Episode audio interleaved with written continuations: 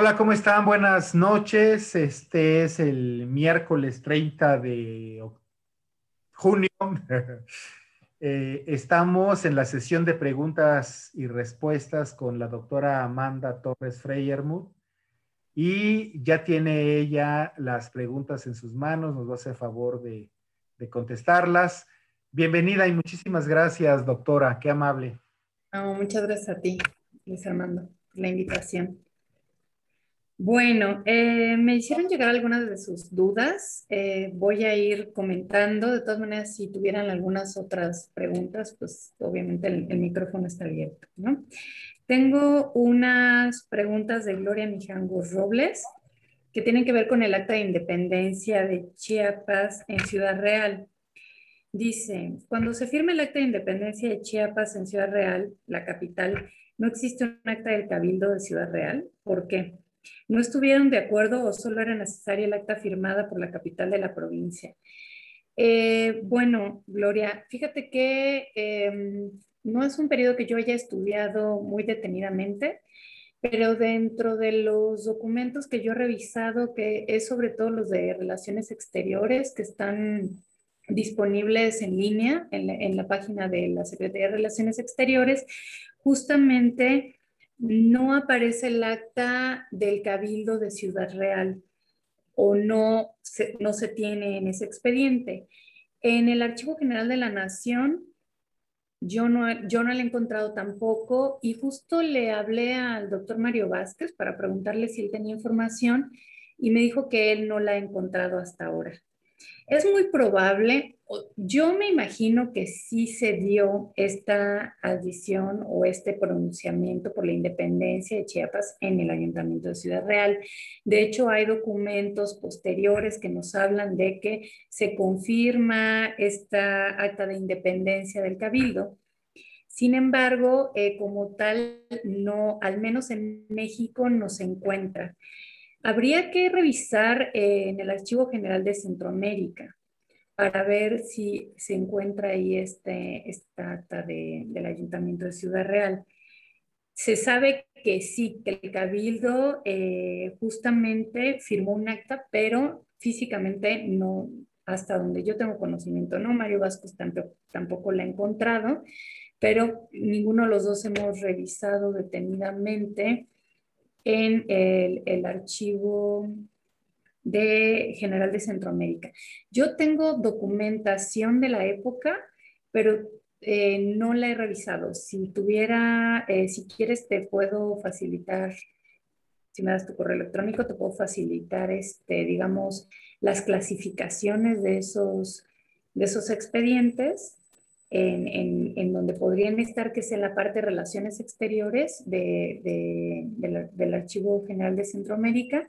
Y como te digo, en, si tú te metes al, archivo de la Secretaría de Relaciones Exteriores de México y pones Chiapas, eh, los expedientes sobre estas actas, que son de los primeros años, están digitalizadas y están en línea. No sé si tengas otra pregunta al respecto, Gloria. No te escucho.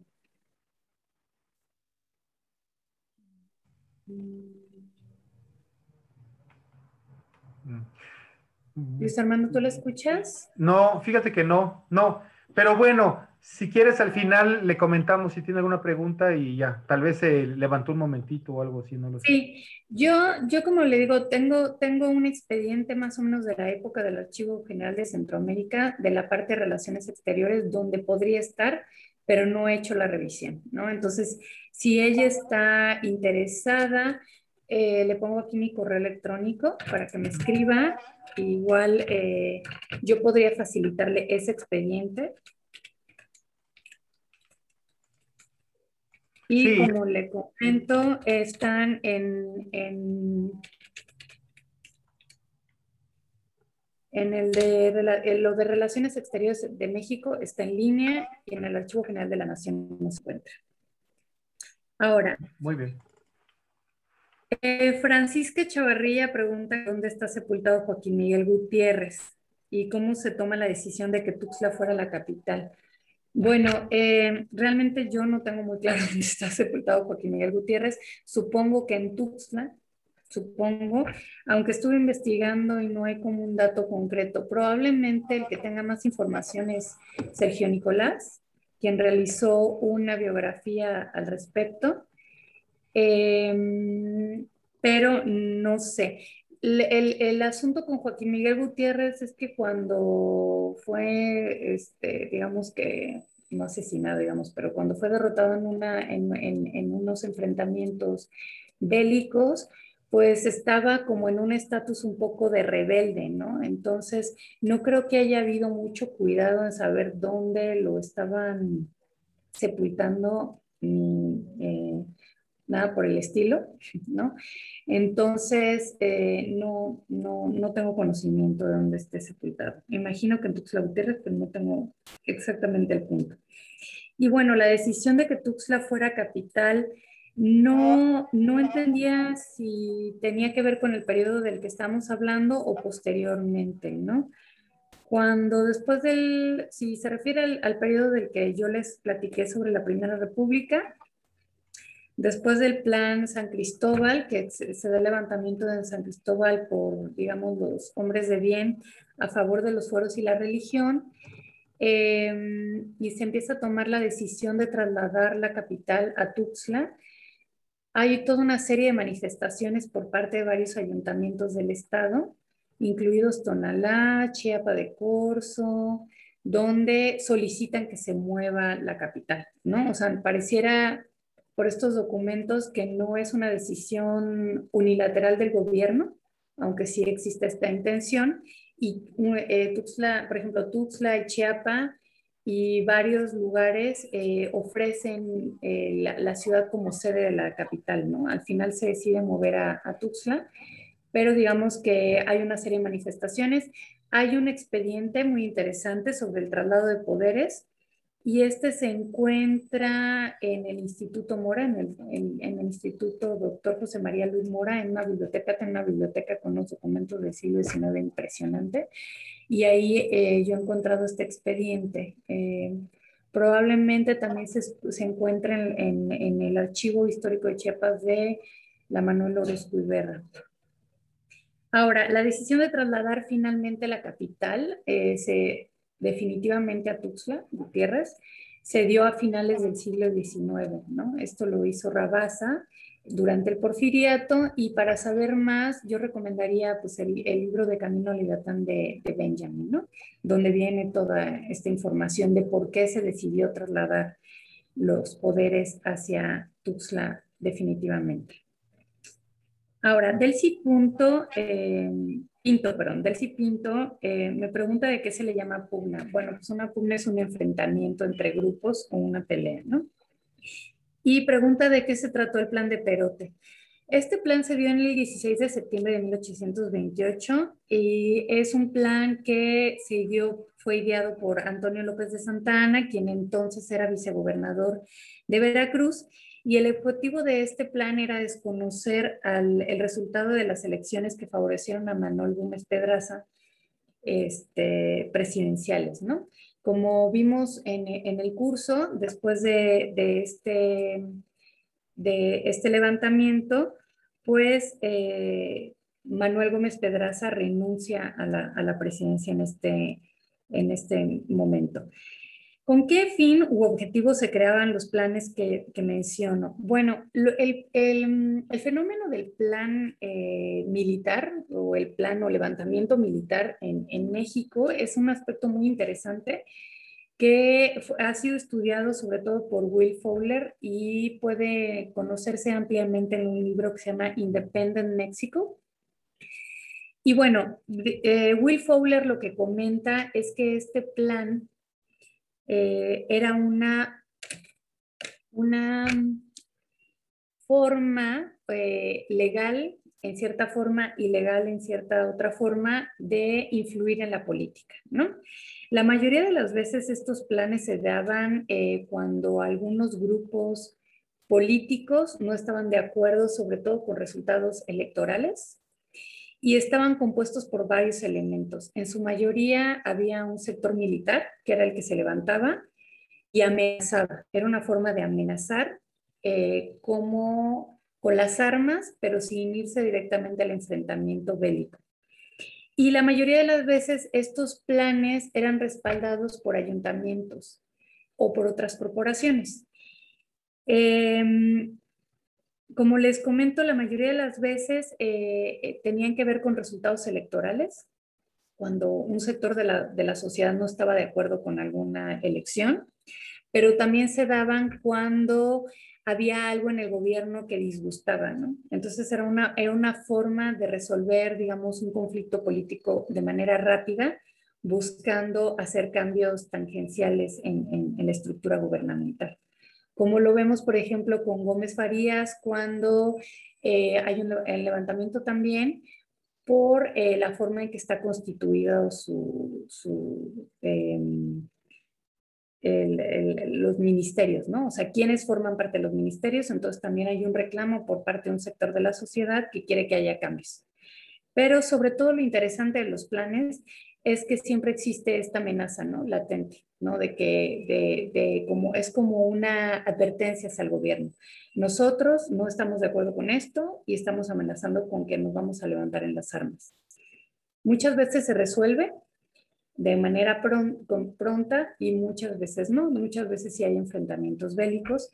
Y como les digo, casi siempre, desde mi perspectiva, eh, se necesitaba el respaldo de los ayuntamientos para que estos tuvieran una efectividad o legalidad, ¿no? Como vimos un poco en lo, de los planes que les expliqué en, el curso, por ejemplo, el caso del el, plan de San Cristóbal, que no tiene el respaldo de un ayuntamiento, desde mi perspectiva, eso es lo que eh, eh, le da la torre, ¿no? O sea, casi todos los, levantamientos que se, se, dan en Chiapas o en casi todo México, desde el plan Chiapa Libre, eh, tienen el respaldo de un ayuntamiento. Y esto es muy importante por dos cosas. Uno, por la cuestión de la legitimidad que tienen los ayuntamientos como órganos soberanos, de lo que voy a hablar a continuación porque es otra de las preguntas.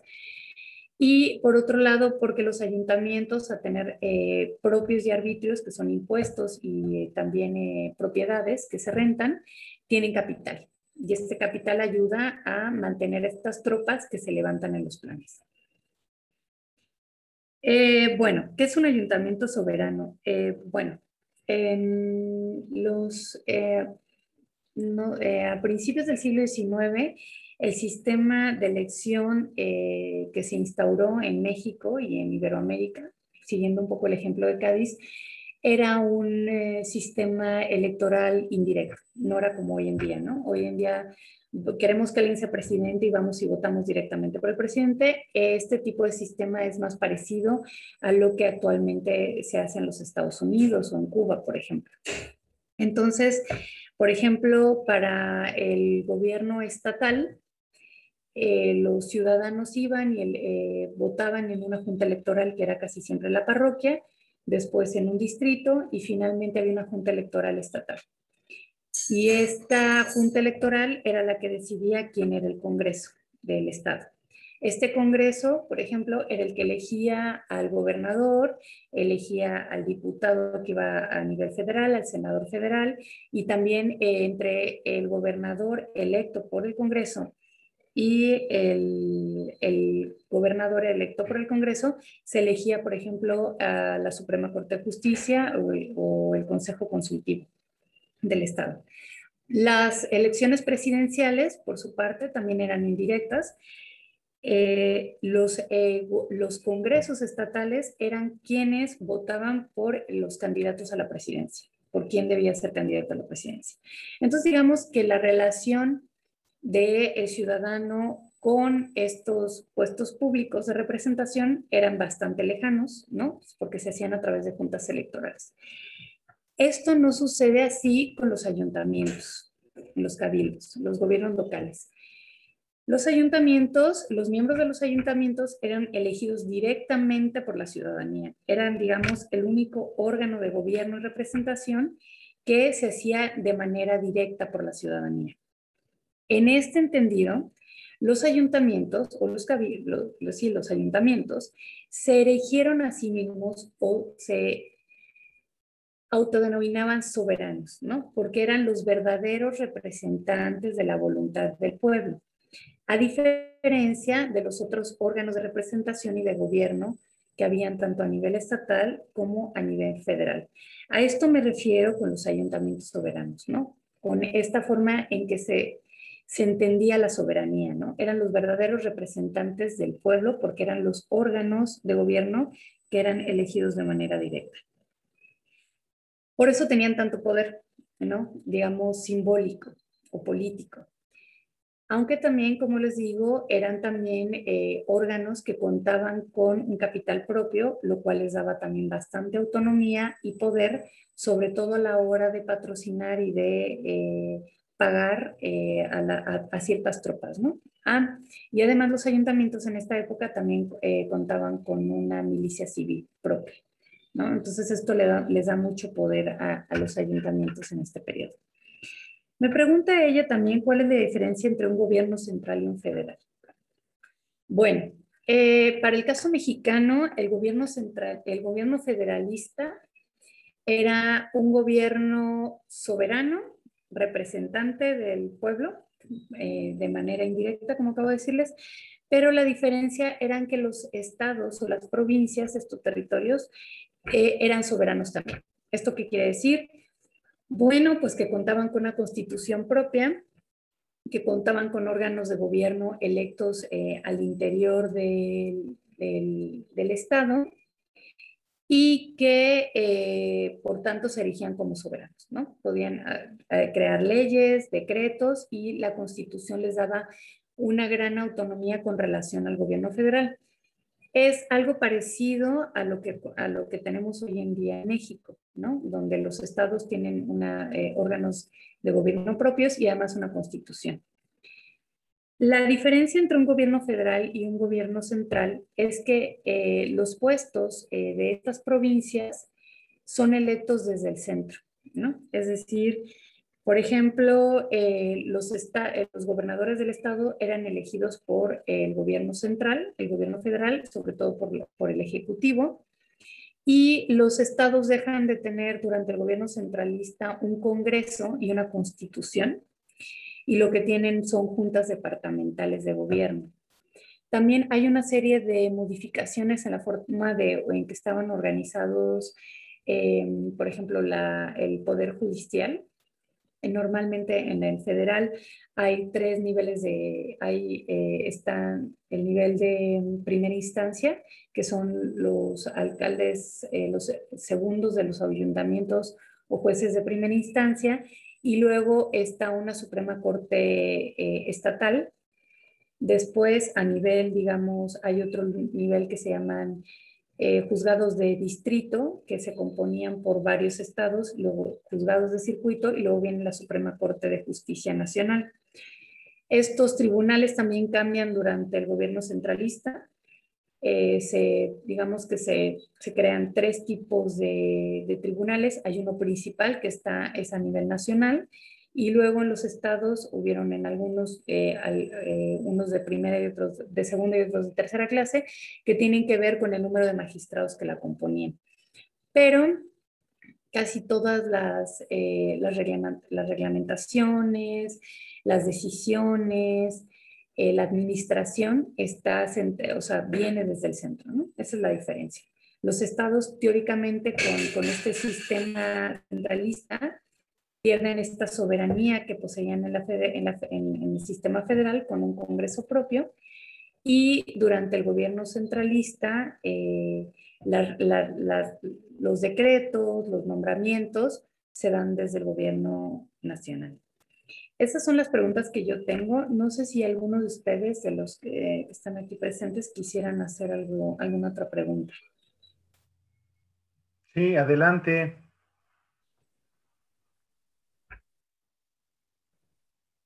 4, 3, 2, 1. bueno, mm, eh, doctora, hay, yo recibí un comentario de un, de un, este, de otro alumno, de Armando Cortés, y me despertó una gran curiosidad y su comentario giraba en torno a que si los ah, historiadores tienen acceso a los archivos masónicos y de las logias, porque ah. es como otra versión también donde tuvo mucha presencia a mediados, a partir de mediados del, bueno, a partir de... no, desde, desde, sí, desde, parece que la primera logia llegó con, con, con, este, con el último virrey nombrado, ¿no? Las logias masónicas. Bueno, pues el problema con las logias masónicas es que eran sociedades secretas, ¿no? Entonces no hay mucha información acerca de estas logias masónicas, digamos, no hay archivos sobre las logias masónicas. Ya ahora no son sociedades secretas, eh, en el siglo XX también hay, bueno, continúan, no sé si las, las logias del siglo XX dan archivos donde se puedan acceder, pero para las del siglo XIX no hay información accesible, ¿no? O sea, por ejemplo, nosotros sabemos que Joaquín Miguel Gutiérrez pertenecía a la logia yorquina, pero es un poco más por las acusaciones por parte del grupo oponente, ¿no? Y lo que se dice y a quienes se clasifican como tal, más que porque tengamos acceso a documentos que nos hablen de cómo funcionaban o quiénes eran parte de esta logia masónica. Eh, no, realmente no, que yo sepa, no, y para el caso de Chiapas tampoco, ¿no? O sea, en la prensa podemos encontrar visos, acusaciones sobre las logias, pero no, no como tal, así directamente a, archivos de logias masónicas para el siglo XIX no existe. Eh, hola, ¿qué tal? es un super tema. Perdón, Alexis. Ah, sí, yo escuché, bueno, leí en la revista Chiap, no, Ateneo, que había habido una lucha entre el rito de York y el rito escocés a nivel nacional. Y eso había impactado directamente en Chiapas. No sé si hay alguna información al respecto. Interesante. Pues, ajá, no, yo, yo la verdad es que creo que la logia yorquina sí tuvo presencia pero no he encontrado ningún indicio de que la logia masónica existiera, ¿no? Se ha como un poco replicado, digamos, esta hipótesis que existe a nivel nacional. Yo sé que en el centro de México sí existía esta logia eh, escocesa, la, escocesa, pero en Chiapas no. Yo realmente lo que propongo más bien es que la Sociedad de Amigos del País, que fue fundada a, principios del siglo XIX, eh, funcionó como un grupo político en esta primera república, ¿no? Y que por eso mismo, y que era este grupo político opositor al grupo de, los, de los yorquinos liderados por Joaquín Miguel Gutiérrez. De hecho, tenían eh, La Campana, era un periódico que tenía la Sociedad Económica del País, y cuando eh, Joaquín Miguel Gutiérrez llega al poder, ¿no? Después del plan San Cristóbal, decreta la supresión de, este, de, este, de esta sociedad económica y además les quita la imprenta. Entonces, a mí, esa es más mi hipótesis, porque yo la, la, o sea, la logia escocesa no la, no he visto indicios, no, no, no, se menciona, no se habla de su existencia. Lo que sí pasa con el, con el, con el con la logia yorquina, ¿no? Que sí está ahí presente, por lo menos, en las acusaciones. Ok, gracias doctora, gracias Alexis. ¿Algún otro comentario, pregunta? Parece que... Este, actualmente se puede conseguir la campana. Bueno, la... Sí. Ah, la campana, el, periódico. El, periódico, sí. Sí, sí, sí, sí, sí. Está en, está en la Unicach, ahí está digitalizado. Está en, sí, está en, la, en la Unicach. No, no sé si está en la página de internet del CUIT, pero sí está, por ejemplo, el para, sí, yo me imagino que sí, pero si no, este, si no lo encuentras ahí, me avisas y yo, yo tengo ejemplares también de, de los periódicos también. Pero según tengo entendido, en la, en, la, página del CUID están muchos de los periódicos del siglo XIX, estoy casi segura de que están ahí.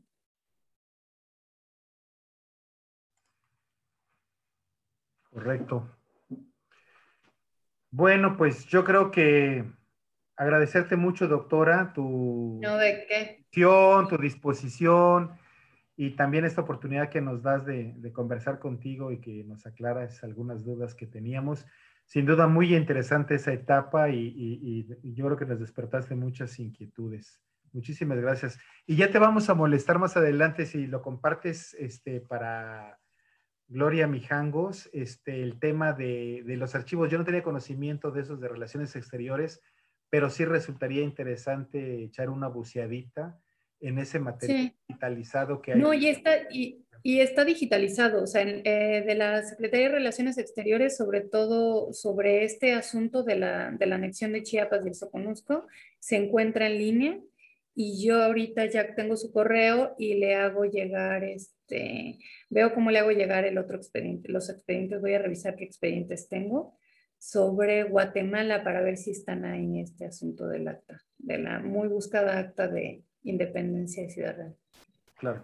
Bueno, pues muchísimas gracias. Ya se nos va a cortar la transmisión. Muchísimas gracias y saludos a todos. Muchas gracias, Luis Armando. Gracias a todos. Y bueno, ahí está mi correo electrónico por cualquier duda. ¿Sale? Y siempre, y siempre los despedimos con un aplauso. Muchísimas gracias. gracias.